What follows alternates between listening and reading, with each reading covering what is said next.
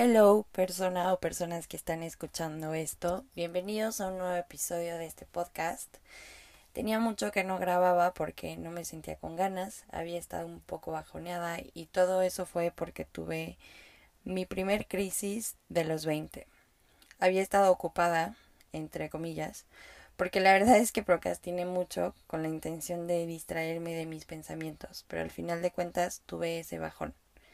Sé que no soy la única que se ha sentido así y sé que hay muchas personas que tienen 20 que se sienten igual que yo y a lo mejor hay otras que tienen otras edades que son más grandes, que son más chiquitos, pero que también están teniendo estas crisis o las han tenido. Lo digo porque alguien me escribió que la verdadera, que la verdadera crisis venía después yo difiero de esto porque creo que todas las crisis son verdaderas, pero solo son a diferentes edades y por diferentes cosas. Me acuerdo que a los 17, 18 yo sentía que el mundo se me venía encima porque no sabía qué quería estudiar, a qué universidad aplicar. Todos mis amigos se iban a otras ciudades y yo no sabía qué hacer con mi vida.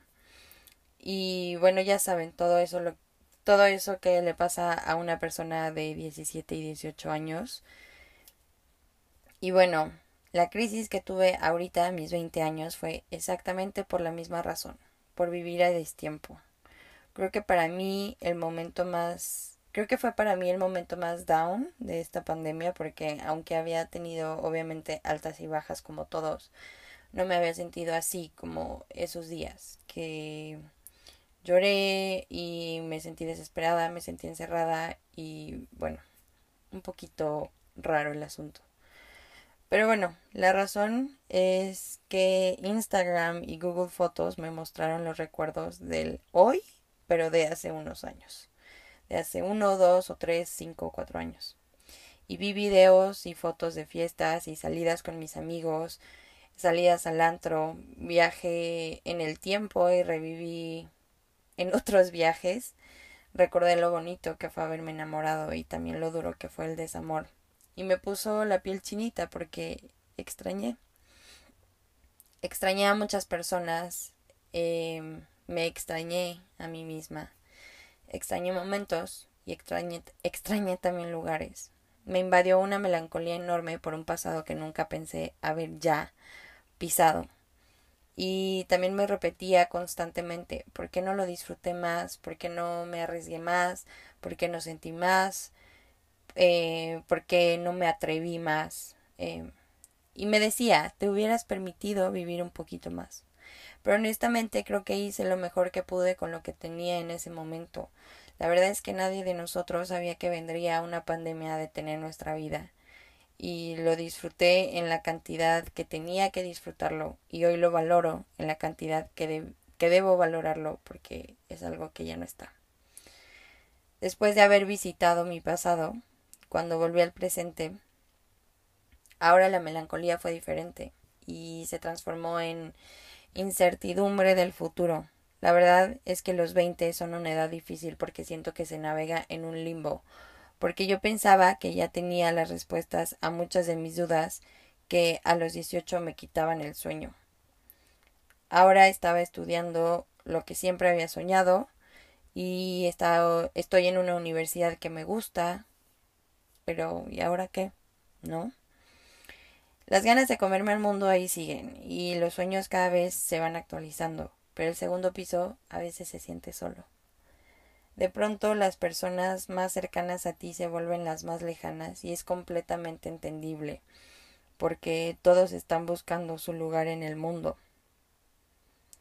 Y sentí una ansiedad enorme porque cada vez que veo, cada vez que volteo, la vida adulta está más cerca.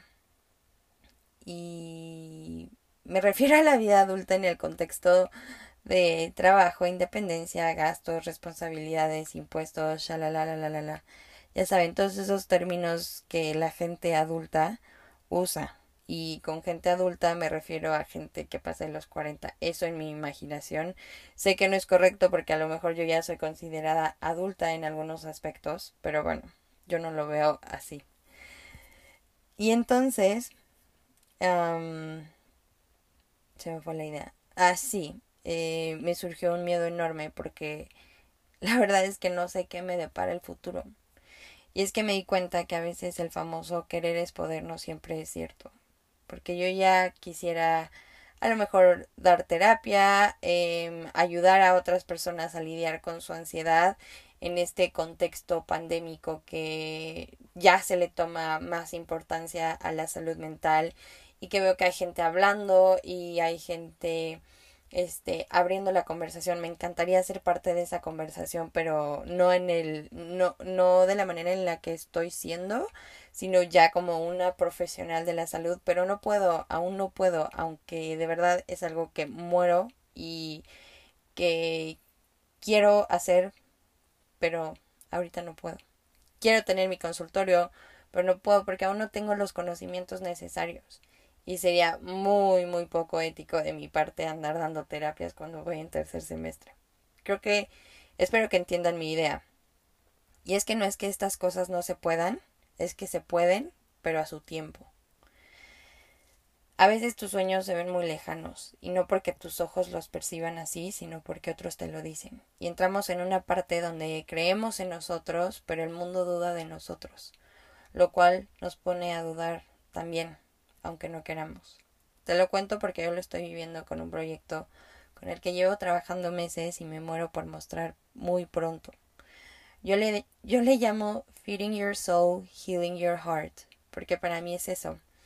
Es algo que está alimentando mi alma porque encontré algo en que aterrizar una de mis pasiones y a la vez el hecho de sublimar esta idea a un producto tangible está alimentando a mi corazón por todo el proceso en el que me estoy drenando creativamente. Es algo que inicié porque era algo que a mí me hubiera encantado encontrar, pero ya les, ya les contaré más a fondo después.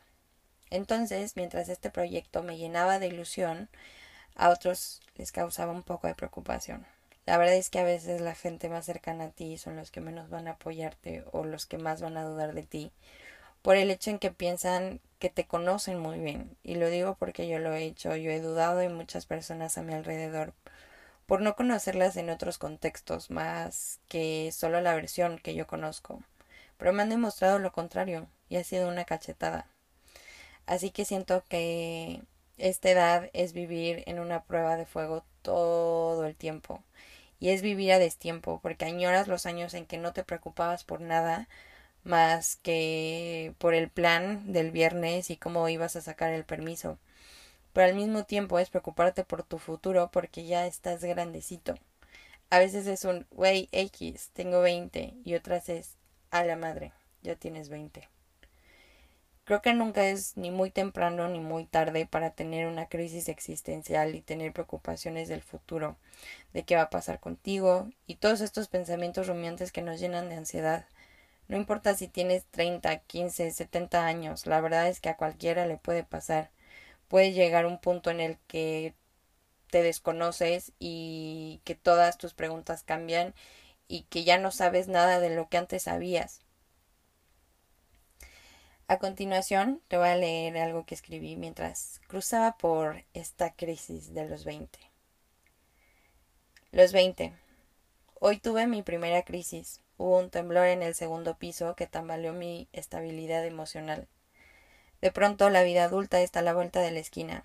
Entonces comienzo a escuchar términos como impuestos, SAT, seguro de gastos médicos, y me comienzan a preocupar cosas de grandes. Y ahora me angustia saber cuánto subió el precio de la gasolina, me preocupa saber cuánto subieron los precios en los servicios, me aterra saber que no tengo dimensión del precio de una casa. De pequeña pensaba, qué tonto, ¿cómo es posible que la gente tenga crisis al llegar a cierta edad? Ahora pienso, maldita sea la hora en que dije eso, porque hoy me siento en el limbo de ser muy adulta para unas cosas, pero aún muy inmadura para otras. Sucede que es el momento en el que te das cuenta que no tienes el control de las cosas que pensabas seguras. La pareja a quien juraste amor eterno terminó después de que lo pronunciaste. Los amigos con los que planeaste que tus hijos y los suyos iban a ser mejores amigos han dejado de frecuentarte. Algunos se volvieron desconocidos.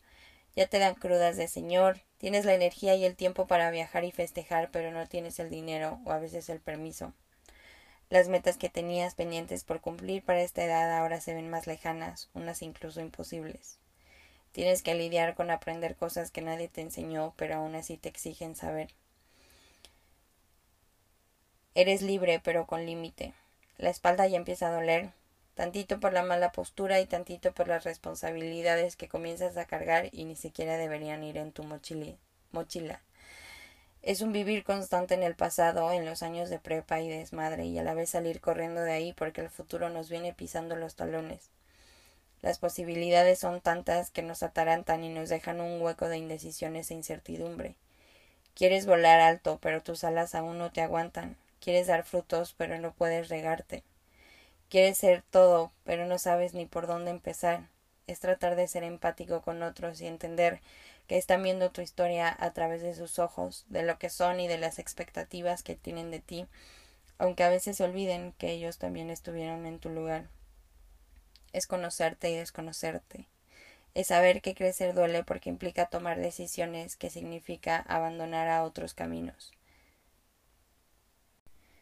Bienvenido a los 20, a los 18, a los 30 o incluso a los 50, porque no importa la edad que tengas, puedes sentirte así de perdido mientras buscas eso que encuentras.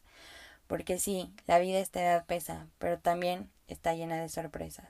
Solo espera. Si llegaste hasta aquí nuevamente, muchas gracias por tu tiempo. Gracias por estar aquí, por escucharme. Y si estás, al igual que yo, pasando una crisis, independientemente de la edad que tengas. Te mando un abrazo y puedes contarme si quieres, puedes escribírmelo. Si te identificaste también, me daría mucho gusto saberlo. Nuevamente, gracias. Si quieres, eh, si quieres leer un poco más de mí, en Instagram estoy como Jimena Goga y mi cuenta de estudiante de psicología es Efecto Mariposa Está difícil el username, así que lo voy a escribir. Y si quieres conocer pronto el proyecto del que platicaba hace un rato, te invito a que le des follow a OITR. Ahí estaré subiendo y actualizando em, de lo que hablaba. Bye.